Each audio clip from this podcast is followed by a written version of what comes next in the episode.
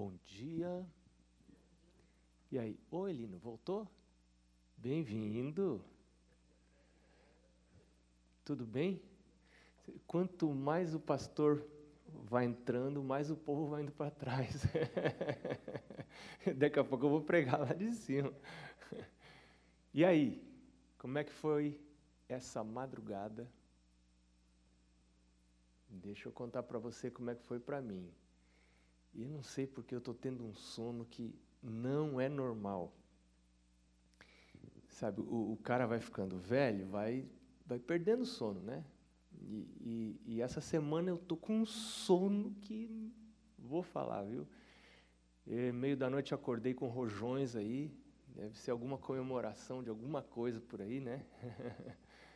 Alguém deve ter jogado por aí. Acordei, e aí hoje acordei no meu horáriozinho que desperta o, o, o celular e comecei a meditar, orar, gasto um tempo orando. Depois da oração, é, essa semana a gente não, acabou não falando sobre oração, é um outro assunto, oração, né?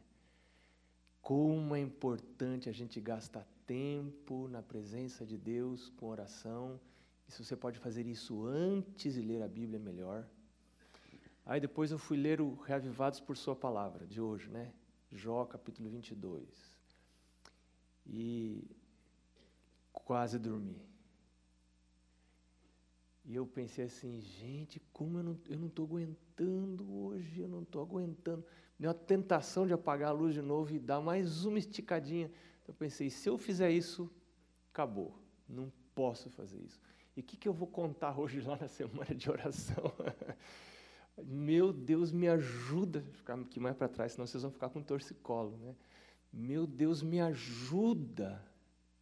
Olha, eu vou dizer para você, eu estou consciente que essa será uma luta para mim até o dia de Jesus voltar ou eu capotar primeiro. Não, não, tem, não tem vitória isso aí. Assim, você, ah, agora eu venci, agora eu já consigo acordar. É uma luta até o fim. Você sabe qual é a época mais difícil para mim ter comunhão com Deus? Você não vai acreditar. Para mim, o mais difícil é nas férias. Olha um dia de férias bem típico. Você pensa assim: estou de férias, né? vou descansar, vou fazer o que eu quero. Ó, oh, olha, olha. Essa é a cabeça que a gente tem nas férias, né? Fazer o que eu quiser, vou acordar a hora que eu quiser. Aí você acorda, vamos supor que você vai para a praia. Você acorda ali por. Não, todo ano tem que acordar cedo para trabalhar, culto lá na Novo Tempo e tal. Agora eu vou acordar às nove. Tá? Você acorda não. Só que a hora que você acorda, o povo já está indo para a mesa para comer. Logo depois da comida, o que, que o povo vai fazer? Praia. Sabe o que, que eu já fiz ao Santão? Levei minha Bíblia para a praia. Não, estou de férias, não pude ler em casa. Vou levar a Bíblia para a praia, debaixo do guarda-sol, santamente lendo a Bíblia diante dos biquínis. Entendeu? Só um negócio assim meio, meio, meio, meio esquisito, né? Meio esquisito. Eu já cheguei à conclusão que não adianta. Não adianta, não adianta você. Ou você decide e pede ajuda para Deus, Deus me ajuda e é para minha vida toda, é para domingo, é para sábado, para feriado, para férias. Meu Deus, me ajuda, eu preciso ensinar meu corpo a desenvolver uma rotina, não fica mudando. Tem horário de sábado, horário de domingo, horário de semana, seu corpo ele não habitua, ele não, ele não desenvolve o hábito isso é muito importante, habituar já o seu relógio biológico, né? É, todo o seu biorritmo ali, para funcionar, para buscar a Deus. Existem pessoas que se levantam da cama para trabalhar. Outras pessoas se erguem para buscar a Deus, para adorar. Para que que eu levanto? Para que eu saio da cama. Isso vai fazer toda a diferença na minha vida. Muita diferença na minha vida. Texto de hoje, Ezequiel, capítulo 36, verso 26. É o primeiro texto de hoje. Ezequiel, capítulo 36, verso 26. 26 e 27. Esse texto é uma promessa. Esse texto é uma promessa. É, eu, quando comecei esse processo de ler a Bíblia, eu tive que enfrentar uma realidade muito triste. Os meus gostos, as minhas preferências, não estavam do lado das preferências de Deus, dos gostos de Deus, da vontade de Deus. As minhas vontades são muito fortes. E eu não tenho culpa de ter essas vontades, porque eu nasci assim. Davi diz lá no Salmo 51: Eu nasci na iniquidade, em pecado me gerou minha mãe. Ou seja, é, olha, é interessante que Davi fala em pecado me gerou minha mãe.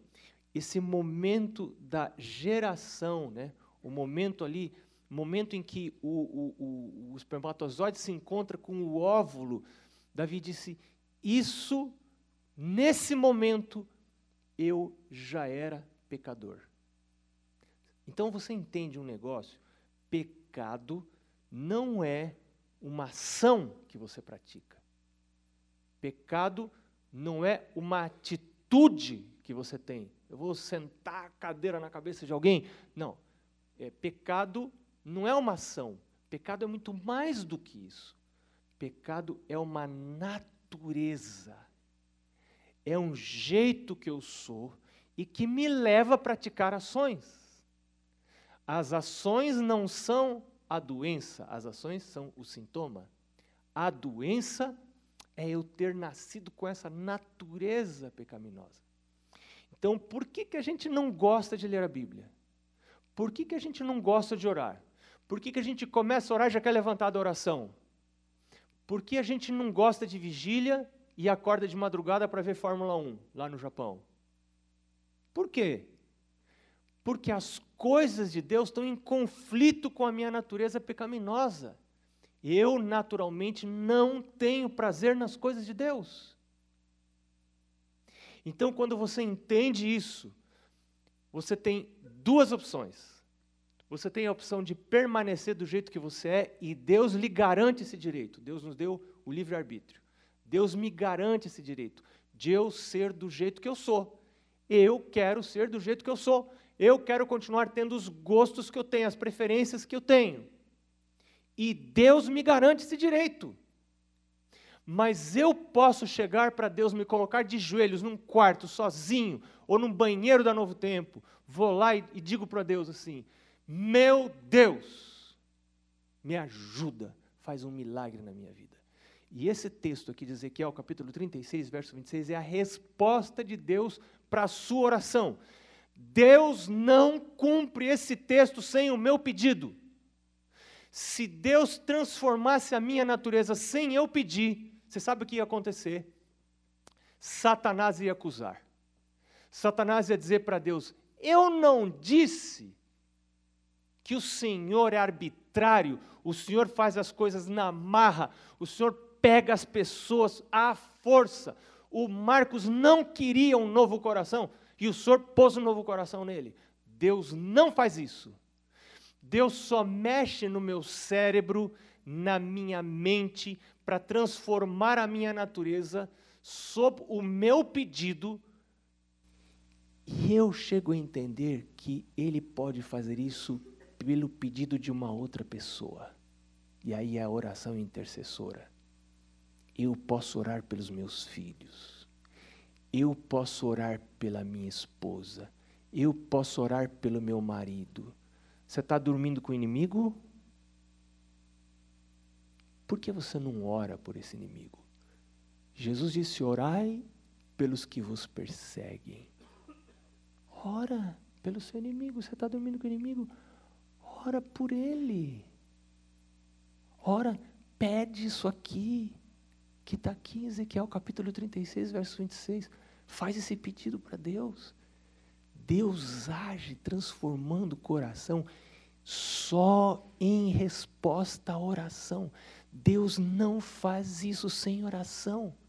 Você lembra lá, Mateus capítulo 7, ele diz: Pedi, dar-se-vos-á, buscai e achareis. Pedi, batei e abrir-se-vos-á. Daí, depois lá mais para baixo, ele diz assim: Se vocês que são maus sabem dar boas coisas para os seus filhos, quanto mais o Pai que está no céu não dará boas coisas para aqueles que pedirem. Aí você vai lá para Lucas, está diferente. Olha, Lucas escreveu diferente. Lucas escreveu assim: Se vocês que são maus sabem dar boas coisas para os seus filhos, quanto mais o Pai que está nos céus não dará o Espírito Santo àqueles que pedirem. Opa, Espírito Santo. Olha onde você encontra o Espírito Santo aqui em Ezequiel, capítulo 36, verso 26 e 27. Olha que diz o texto. O texto diz assim: Deus diz: Dar-vos-ei um coração novo. Essa é a coisa que eu preciso mesmo. Olha, eu preciso de um coração novo. Eu preciso ser libertado de mim, porque eu sou um perigo para mim. Eu sou um perigo para o meu casamento. Eu sou um perigo para as minhas filhas. Eu sou um perigo para mim. Então eu tenho pedido isso aqui todos os dias. Meu Deus, me dá um coração novo. Dar-vos-ei um coração novo, e porei dentro em vós um espírito novo. Isso aqui não é Espírito Santo. Esse espírito é um jeito novo, um espírito novo. Tirarei de vós o coração de pedra esse coração com o qual eu nasci são as, são as minhas características. O jeito que eu sou, o jeito que eu saí da barriga da minha mãe. É, quando eu entendi isso, eu fiquei pensando assim: será que se eu pedir para Jesus um novo coração, será que eu vou gostar do jeito que eu vou ser depois? Será que eu não vou ser daquelas pessoas chatas, enjoadas, que ninguém aguenta? Aqueles caras sonhando com Bíblia debaixo do braço, não sabe contar uma outra história, não sabe brincar, não sabe rir, não sabe fazer uma brincadeira com alguém. Você já pensou? Eu tinha medo disso. Vai ficar, você vai ficar crente com aquela pessoa enjoada que ninguém suporta. Espera aí, essa é a imagem que você tem de Deus? Então eu tinha medo de pedir para Deus fazer um milagre. Porque vai que Deus faz um, faz um milagre e eu não vou gostar de, de ser daquele jeito? Deus vai me transformar e, eu, e se eu não gostar daquele jeito? Ele diz: Tirarei de vós o coração de pedra e vos darei coração de carne. E o verso 27. Porei dentro em vós o meu espírito e farei que andeis nos meus estatutos e os observeis. Ah, andar nos estatutos, obedecer os mandamentos, observar os mandamentos, seguir as orientações de Deus, seguir o plano de Deus, os mandamentos dele. Isto não é uma obra minha, é uma obra de quem? Olha que está escrito no verso 27 é uma obra do Espírito Santo. Isso eu não entendia. Porque lembra que eu contei para vocês no primeiro dia? Que o pastor disse para a gente começar a ler a Bíblia todos os dias e procurar obedecer.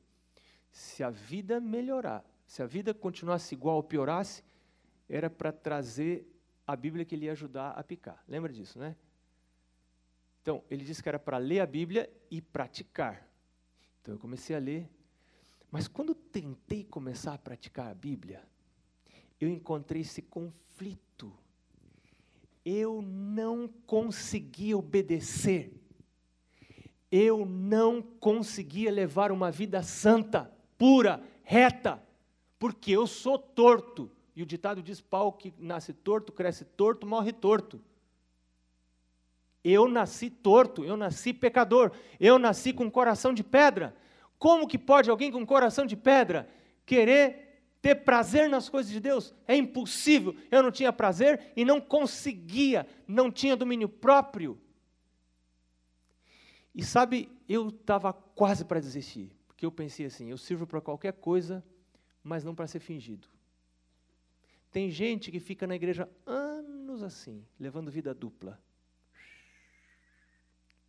Eu sou uma coisa para minha esposa, para as minhas filhas, eu sou a mesma coisa na igreja, mas quando eu estou sozinho, aí se revela o meu verdadeiro eu. Sabe, isso dá um trabalho você ter dois cérebros trabalhando num só. Você tem uma mente, que é a mente pública, que as pessoas conhecem, e você tem a outra mente, que é o seu verdadeiro eu, que ninguém conhece.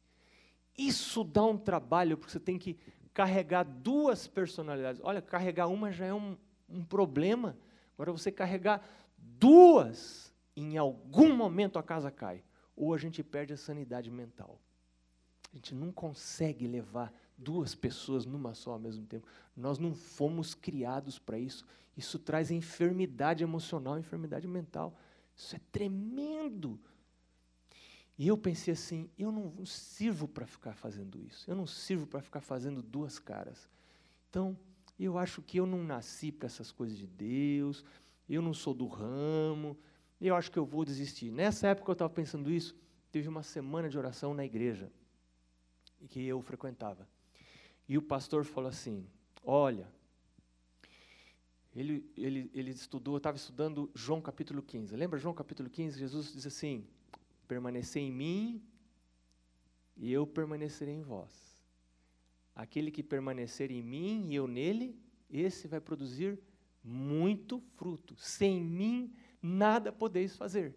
Aí o pastor disse: Olha, se o seu foco, se o foco da sua vida, se o esforço da sua vida é guardar os mandamentos, é servir a lei de Deus, é ter uma vida pura, uma vida reta, Satanás esfrega as mãos de contente, porque ele sabe que você já está derrotado.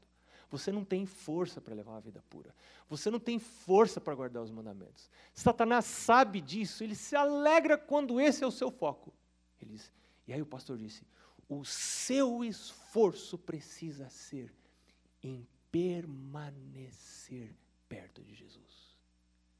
O seu esforço precisa ser para ler a Bíblia.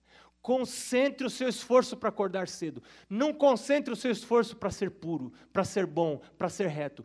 Concentre o esforço da sua vida.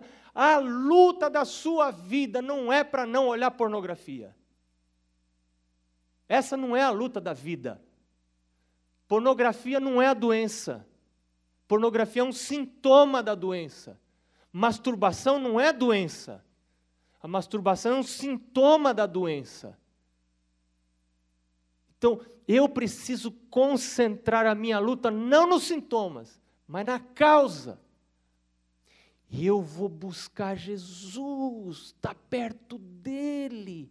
Porque quando eu estou perto de Jesus, pela leitura da Bíblia, todos os dias. Ah, mas eu sou pecador, como é que eu vou pegar nesse livro santo? Mas esse livro é mesmo para pecadores. Esse livro não é para você fazer show de santidade. Cuidado com pessoas que fazem show de santidade, oração muito cumprida na igreja, e tem ares e revira o olho para orar, e, e quer fazer show. Cuidado é gente perigosa. Cuidado. Bíblia é para pecadores como eu, como você.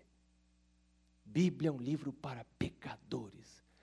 E o pastor disse: Filho, eu ali ouvindo, gente, era isso que eu precisava ouvir. Bíblia é livro para pecadores. Então, o meu foco, o esforço da minha vida, não é para não pecar, o esforço da minha vida não é para não olhar pornografia. O esforço da minha vida não é para fazer coisa errada. O esforço da minha vida tem que ser para buscar a Deus na primeira hora do dia.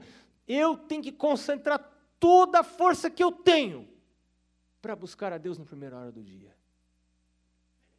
Porque se eu fizer isso, Jesus disse lá, vai produzir muito fruto. Agora escuta aqui que diz aqui, Ezequiel 36, verso 27, diz assim: Porei dentro em vós e meu espírito, e farei que andeis nos meus estatutos, guardeis os meus juízos e os observeis. Veja, isto não é uma obra humana, é uma obra divina. É Deus que faz com que eu obedeça aos mandamentos. Quando? Quando eu recebo o Espírito Santo. Você sabe que é coisa triste é você querer guardar os mandamentos sem ter o Espírito Santo. É um negócio impossível. Aí você fala assim: vou guardar o sábado. O que é guardar o sábado? Guardar o sábado é não trabalhar no sábado. Então, tá bom, não vou trabalhar. Aí você fica assim, caramba, mas o que, que eu vou fazer hoje? Não pode olhar televisão, não pode escutar rádio, não tem pode, né? É, não pode ler revista, não pode ler outras coisas. Vou fazer o quê? Sabe o que, que a galera faz? Que quer guardar o sábado e não correr o risco de pecar? Vou dormir a tarde inteira. Eu fazia isso. Um amigo meu, a gente dormia a tarde inteira. Aí dava uma acordadinha. Que horas são? Já deu o pôr do sol? Não, ainda não. Então, dormi mais um pouquinho. Porque a gente estava de olho no pôr do sol. Porque aí, sábado à noite, o que, que a gente ia fazer? A gente ia sair. Agora sim é o que eu gosto. Como que você vai guardar o sábado sem gostar do sábado? Você não guarda sábado.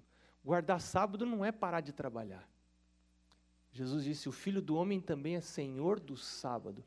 Sábado é um dia que eu paro com as outras coisas, não é para dormir, não é para não fazer nada, é para me relacionar com o Filho de Deus.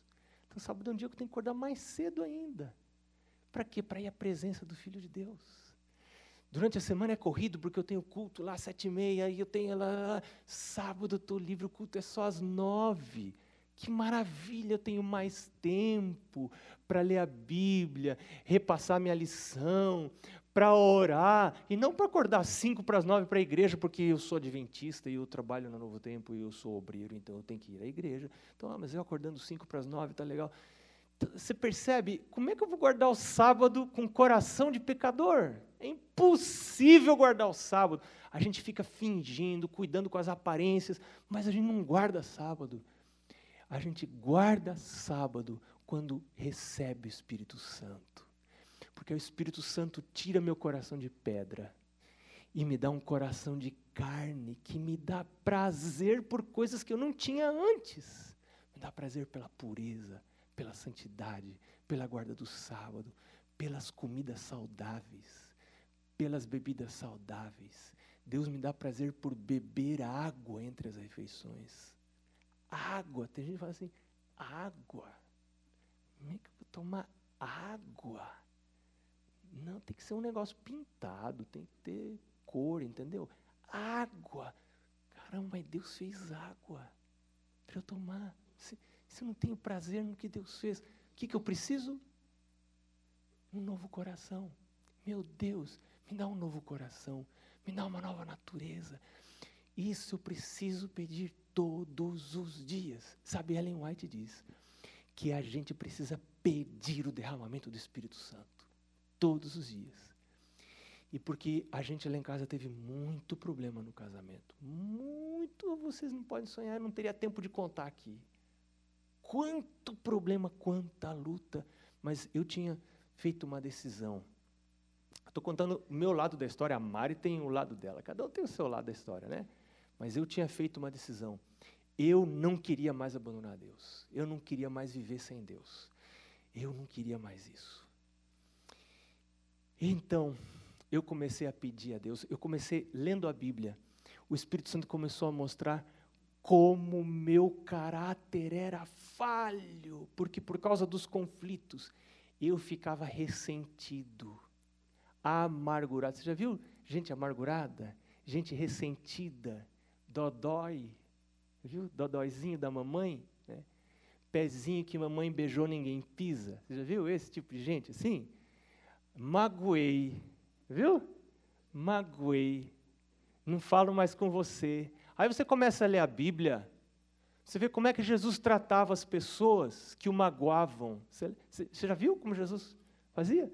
Os caras com prego na mão, dando martelhada e furando a mão dele, sangue correndo, coroa de espinhos. O que, que Jesus falou? O que, que Jesus falou? Pai, pais não têm nem ideia do que eles estão fazendo, pais não sabem. Pai, perdoa. Eu olho para aquilo, minha, nossa, eu tenho vontade de esganar a criatura. Uma vez um cara me fechou, nunca vou esquecer isso, um cara me fechou, eu, voltando 11 horas da noite de uma visita, pastor, o sinal estava aberto para mim, fechado para o cara, o cara de caminhão, trucado, se andou assim, e eu, luz alta, eu pude ver o olho branco do olho dele, e o branco dos dentes rindo, rindo assim para mim. e atravessou o caminhão, eu tive que juntar no freio, quase bati. Eu fiquei transtornado de ódio daquele camarada. E eu comecei a seguir aquele caminhão, era o caminhão, eu com um carrinho pequeno, eu, assim, se eu tivesse uma arma, eu estourar os pneus desse cara. Mas... E eu tinha vindo de uma visita de um estudo bíblico, estava lá nas alturas, assim, daqui a pouco, puf, fui lá para baixo. Cheguei em casa doido, fui para o banho, doido da cabeça. Aí no outro dia, que lindo pastor que eu sou, né? Que lindo pastor que eu sou. Aí você começa a comparar a sua vida com a palavra de Deus. Por isso que tem gente que para de ler, porque o negócio é violento. A palavra de Deus, lá em Hebreus, diz, Hebreus 4,12, diz que ela é viva, eficaz, mais cortante que espada de dois gumes, vai, discernir, vai penetrando até a medula, discernindo os pensamentos, as intenções do coração. Você começa a ler isso aqui, você começa a ver que você, sou adventista, sou pastor, sou obreiro, trabalho na Novo Tempo. Meu amigo, você não é bonito por dentro. As pessoas pudessem ver como você é, por isso que a gente disfarça. Né? A gente disfarça, põe uma, uma bequinha legal e tal. A gente disfarça, porque se as pessoas vissem como a gente é mesmo, seria horrível. Aí você começa a estudar e a palavra de Deus diz: Olha aqui como é Jesus, meu filho. Meu filho, quando você recebeu o Espírito Santo, você começa a ser transformado à imagem de Jesus, contemplando como por espelho, contemplando como por espelho, somos transformados na sua própria imagem. Que coisa maravilhosa! Então eu tenho duas opções. Ou permanecer magoado no meu relacionamento, ofendido, não converso mais com você, ou eu reconhecer que a minha, independente do que o outro fez para mim, a minha mágoa, a minha amargura é um pecado. A palavra de Deus diz lá em Hebreus: nem haja em vós nenhuma raiz de amargura. Não, Deus não me garante esse direito de ficar amargurado, de ficar ressentido, de ficar alimentando maus sentimentos em relação a um outro filho de Deus, seja uma colega de trabalho, seja minha esposa, seja um filho. Por falar em filho, gente, pai e mãe tem que ser, não podem ser crianças, tem que ser maduro. Um pai e uma mãe que se ofende com o filho não serve para ser pai e para ser mãe. Filho ofende pai e mãe mesmo. Eu me lembro, eu era adolescente, eu ofendia minha mãe porque queria receber coisas. Minha mãe, coitada, ia chorar. Ah! Meu pai dizia assim: Como é que você você não pode se ofender com filho. Filho a gente tem que educar, não se ofender. A gente, o pai e a mãe não se ofendem com o filho. A gente tem um alvo, educar o filho. Né? Então, filho, especialmente adolescentes, eles magoam pai e mãe, ofendem pai e mãe. Mas eu estou lá como pai e mãe para quê? Então, eu não posso me ofender, mas eu sou humano, eu sou pecador. Aí eu estudo a palavra de Deus. Deus fala assim, filho, pede o derramamento do Espírito Santo. Pede o Espírito Santo. Aí o Pai do céu diz: Eu vou dar para você o Espírito Santo. Eu vou dar para você um coração novo. Eu vou dar para você. Co Escuta, como eu sei se eu já recebi o Espírito Santo? Eu nunca sei. Quem sabe são as pessoas que me rodeiam. A minha esposa sabe se eu já recebi o Espírito Santo. As pessoas com quem eu trabalho sabem se eu já recebi o Espírito Santo. Eu nunca sei. Mas a palavra de Deus dá algumas características das pessoas que recebem o Espírito Santo. Sabe como é que elas são? Gálatas, capítulo 5, versos 22 e 23. Vamos lá. Gálatas, capítulo 5, versos 22 e 23. Olha que coisa bacana, que coisa legal. Gálatas capítulo 5, versos 22 e 23. Diz assim: Mas o fruto do Espírito é amor, alegria, paz, longanimidade, benignidade, bondade, fidelidade, mansidão, domínio próprio. Fidelidade. Fidelidade. Eu viajo muito. Tem horas que eu passo por lugares em que ninguém me conhece. Ninguém sabe quem eu sou. Quem que está vendo para onde que eu estou olhando? Quem que está sabendo se eu sou fiel para minha esposa ou não? Não está ninguém me vendo. Fidelidade não vem de um esforço pessoal. Fidelidade vem do quê? Receber o Espírito Santo. Fidelidade só vem de receber o Espírito Santo. Amor. Amor, por um lado, ela é uma decisão, é, é uma decisão da vontade. Você decide. Mas aqui esse texto está dizendo que amor é parte do fruto do Espírito Santo. Então tem gente que diz: não amo mais. O amor acabou. Isso não é um problema matrimonial. Não é um problema conjugal. É um problema espiritual espiritual. Porque se tem Espírito Santo, tem amor. Se não tem Espírito Santo, não tem amor. E Ellen White diz que quando você pede a Deus Espírito Santo, antes ela diz, você só recebe o Espírito Santo em resposta à oração. Pedir. A gente devia pedir todos os dias, todos os dias, todos os dias, todos os dias. Meu Deus, me dá o Espírito Santo. Meu Deus, eu quero receber o Espírito Santo. Senhor, eu quero ser cheio do Espírito Santo. E ela diz que quando Deus dá o Espírito Santo, em resposta à oração, junto com o Espírito Santo, sabe o que vem? Todas as outras bênçãos. Todas as outras bênçãos. Se você continua estudando o texto, não dá tempo da gente voltar lá em Ezequiel 36, 28, 29, 30, 31 você vai ver lá até sustento material. Deus diz assim: Eu vou fazer vir o trigo sobre você e vou tirar de você o opróbrio da fome. Tem gente preocupada com o salário. Você não depende do salário para viver. Você não depende de salário para viver. Você depende de Deus para viver. Nós experimentamos isso quando a Mari parou de trabalhar porque as meninas nasceram. Uma época muito difícil da vida econômica do país. Muito difícil. Mas foi a época que nós mais vimos milagres de Deus. Nessa época, eu queria diminuir o pacto que a gente tinha feito com Deus, além do dízimo, porque eu pensava, agora vai ter uma entrada a menos, Deus vai entender que, que, que eu estou diminuindo o pacto. E aí, um dia eu estava orando e me veio assim a ideia: que tamanho é o seu Deus? Que tamanho é o seu Deus? Será que o seu Deus não pode sustentar você com um salário só? Será que o seu Deus não tem poder para sustentar você? Você está querendo viver pelas obras, pelo salário ou por Deus? Nem só de pão viverá o homem, mas de toda palavra que procede da boca de Deus. Você vive pelo seu salário ou vive pela fé? as finanças da sua casa são voltadas para o reino de Deus ou são voltadas para a diversão ou para a comida? Tem casa que as finanças são voltadas para a comida.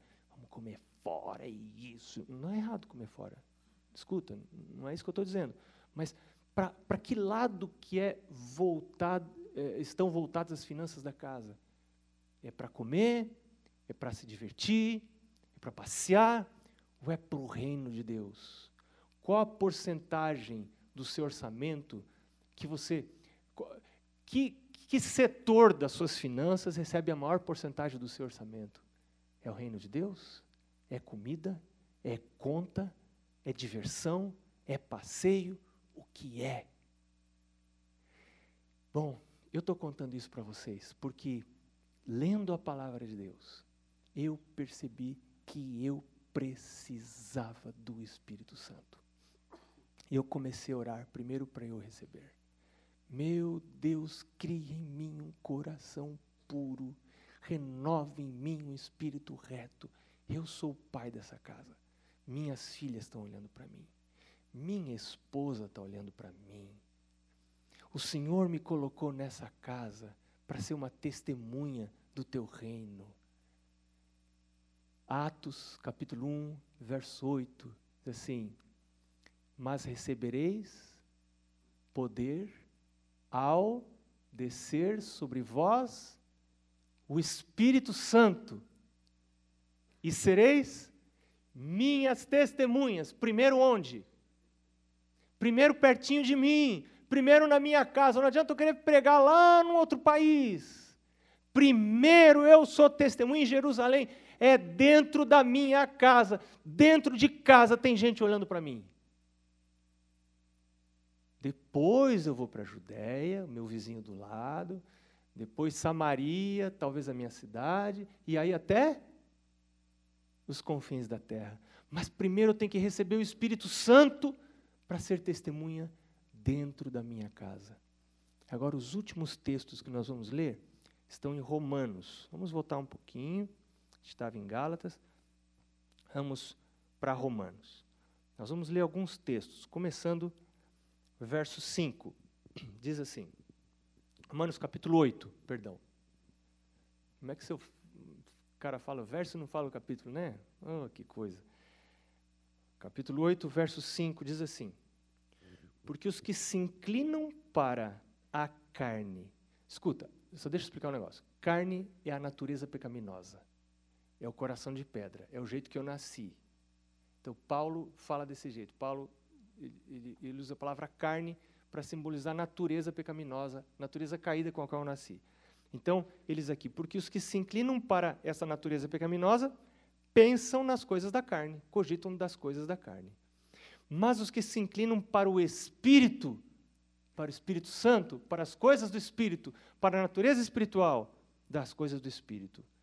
E aí, o verso, é, o verso 13, diz assim: Porque se viverdes segundo a carne, caminhais para a morte.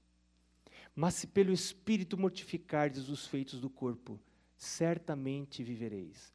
E o verso 14: Pois todos os que são guiados pelo Espírito de Deus são filhos de Deus. Olha, esse ponto precisa ficar muito claro. Isso é muito importante.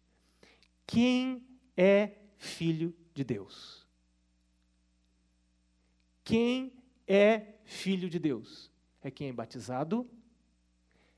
Quem é adventista? Quem é obreiro? Quem trabalha para a igreja? Não.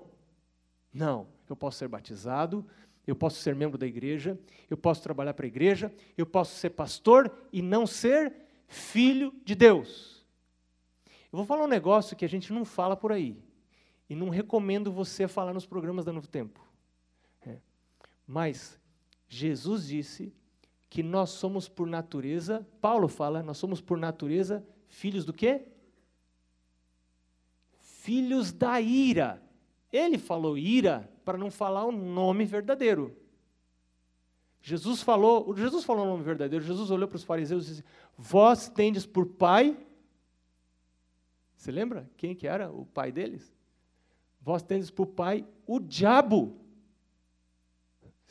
Olha, isso, é uma verdade muito, muito dura. Mas, mas é verdade. A verdade é que quando eu nasço, depois que Adão e Eva caíram no pecado, quando eu nasço, aqui nesse mundo, quem que é meu pai? Ó, não fui eu que falei. Não fui eu que falei. É Ele mesmo. Esse é o meu Pai. E eu nasço semelhante a meu Pai, com gostos parecidos aos gostos do meu Pai, com características parecidas. Uh, a fruta não cai longe do pé. Mas quando eu reconheço isso, eu não quero isso, eu peço um milagre para Jesus. Então Jesus tira esse coração de pedra que é semelhante ao meu pai, o diabo, e agora me adota, por isso que a Bíblia diz que nós somos adotados como filhos de Deus. E coloca em mim um Espírito Santo, e aí me faz filho de Deus, semelhante agora ao meu novo pai que me adotou. E Paulo está dizendo aqui em Romanos que quando eu sou guiado pelo Espírito de Deus, então eu sou filho de Deus. Quem não é guiado pelo Espírito de Deus não é filho de Deus. Então, ter ou não ter o Espírito Santo, ser cheio ou não ser cheio do Espírito Santo, não é uma opção para o cristão. Ou você tem o Espírito Santo e é de Deus, ou você não tem o Espírito Santo e você pode ser da igreja, mas você não é de Deus. A igreja está cheia de pessoas que não são de Deus, que não têm o Espírito Santo, que não buscam o Espírito Santo, que não pedem pelo derramamento do Espírito Santo. E Paulo está dizendo que ter ou não ter o Espírito Santo não é uma opção. Se você quer ser cristão, precisa ser cheio do Espírito Santo. Você quer ver outro texto? O último que nós vamos ler hoje. Verso 9. Verso 9 diz assim: Vós, porém, não estáis na carne, mas no Espírito, se de fato o Espírito de Deus habita em vós. E se alguém não tem o Espírito de Cristo, esse tal não é dele. Se eu não tenho o Espírito Santo de Cristo, eu não sou de Cristo. Eu sou da igreja. Eu era filho de pastor. Nasci na igreja membro da igreja, mas se você não tem o Espírito Santo, não é de Cristo. E aí como ficam seus relacionamentos? Se você é filho do diabo, se você não é filho de Cristo, se você não é transformado pelo Espírito Santo, se não tem o coração novo, não dá para viver em casa. É horrível. Troca de esposa para ver no que, que vai dar. Precisa trocar de coração. Troca de marido para ver a novela, fala para você trocar de marido. Troca de marido, esse não dá. Troca de marido para ver no que, que vai dar. Você não trocou de coração, não adianta trocar de marido, não adianta trocar de esposa, porque precisa é coração novo. Isso só o Espírito Santo pode dar. E eu só recebo o Espírito Santo quando? Quando eu busco toda manhã, toda manhã toda manhã, ler a Bíblia, orar, toda manhã, toda manhã, toda manhã. Não é para estar tá casadinho, bonitinho. Isso é um subproduto. Eu busco e leio a Bíblia, quero o Espírito Santo, porque Jesus está voltando. Tem coisas mais importantes que casamento. Casamento não é o centro da vida, não é o alvo supremo da vida. O alvo supremo da vida é subir quando Jesus voltar. Então eu leio a Bíblia não para estar tá bem no casamento, eu leio a Bíblia porque eu quero estar tá preparado, eu quero receber o Espírito Santo, eu quero subir quando Jesus voltar. E é claro que o casamento vai acabar se ajeitando também, porque você recebe o Espírito Santo. Nós vamos ajoelhar agora para orar. E eu quero convidar você a pedir o derramamento do Espírito Santo. Você orar como Davi: cria em mim, Deus, um coração puro. Tira de mim o coração de pedra. Coloque em mim um coração de carne. Me faz ser aquela pessoa como está descrito ali em Gálatas capítulo 5, 22 e 23. Amorosa, pessoa alegre. Alegria não vem de remédio. Alegria vem do Espírito Santo. Eu quero ter paz, meu Deus, ainda que está caindo tudo em volta, eu quero ter paz, porque vem do Espírito Santo. Quero ser uma pessoa fiel à minha esposa, mas não é pela minha força, é o Espírito Santo que faz isso. Quero ter domínio próprio, meu Deus, para cuidar dos meus hábitos pessoais, minha vida, estabelecer bons hábitos que vão formar o meu caráter. Me ajuda, meu Deus. Derrama teu Espírito Santo. Aí Deus diz: tá bom. Eu vou pôr em você o Espírito Santo. Eu vou fazer você andar nos meus caminhos. Oh, meu Deus. Então não preciso esforçar. Não. Precisa esforço, mas para me buscar. Para estar tá ligado comigo. Todo dia, de manhã, na primeira hora do dia. Lê a Bíblia. Orar. Estudar a sua lição. Lê o Espírito de Profecia, que ninguém quer ler, porque não é agradável para o coração natural ler escritos de Ellen White. Esse é o seu esforço. Buscar na primeira hora do dia. E aí eu vou fazer você andar nos meus estatutos, guardar os meus mandamentos. Isso é obra minha, meu filho. Descansa, meu filho. Eu amo você. Deus não se cansa de amar. Deus não se cansa de amar. Aquele que vem a mim, de maneira nenhuma eu lançarei fora. Vamos ajoelhar? Vamos orar? Senhor Deus, é como pecadores que nós nos ajoelhamos. Se já fôssemos santos, não precisaríamos estar aqui, nem precisaríamos de Bíblia, nem de culto. Mas se estamos aqui é porque somos pecadores. E a tua palavra nos revela, e nós mesmos já sabemos, que dentro de nós não existe bem algum. A gente até às vezes tem alguns desejos para fazer o bem, mas não temos força para realizar o bem.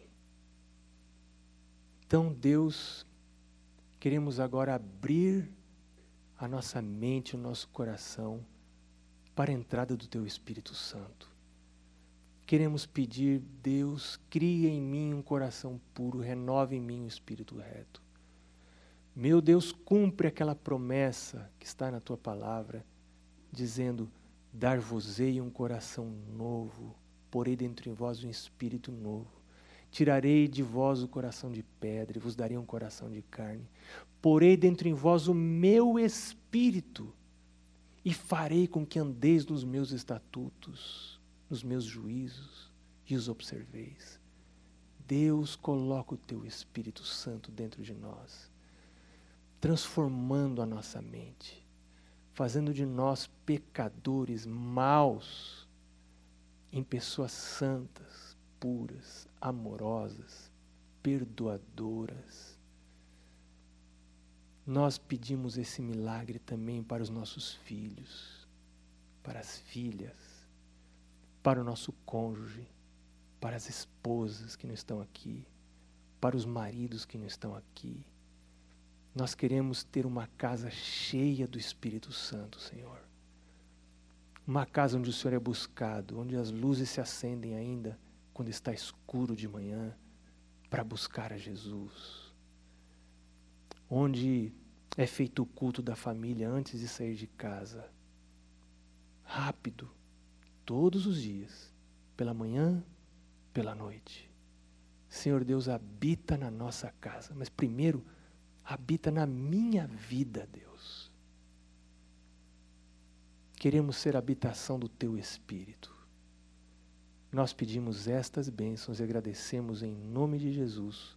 Amém.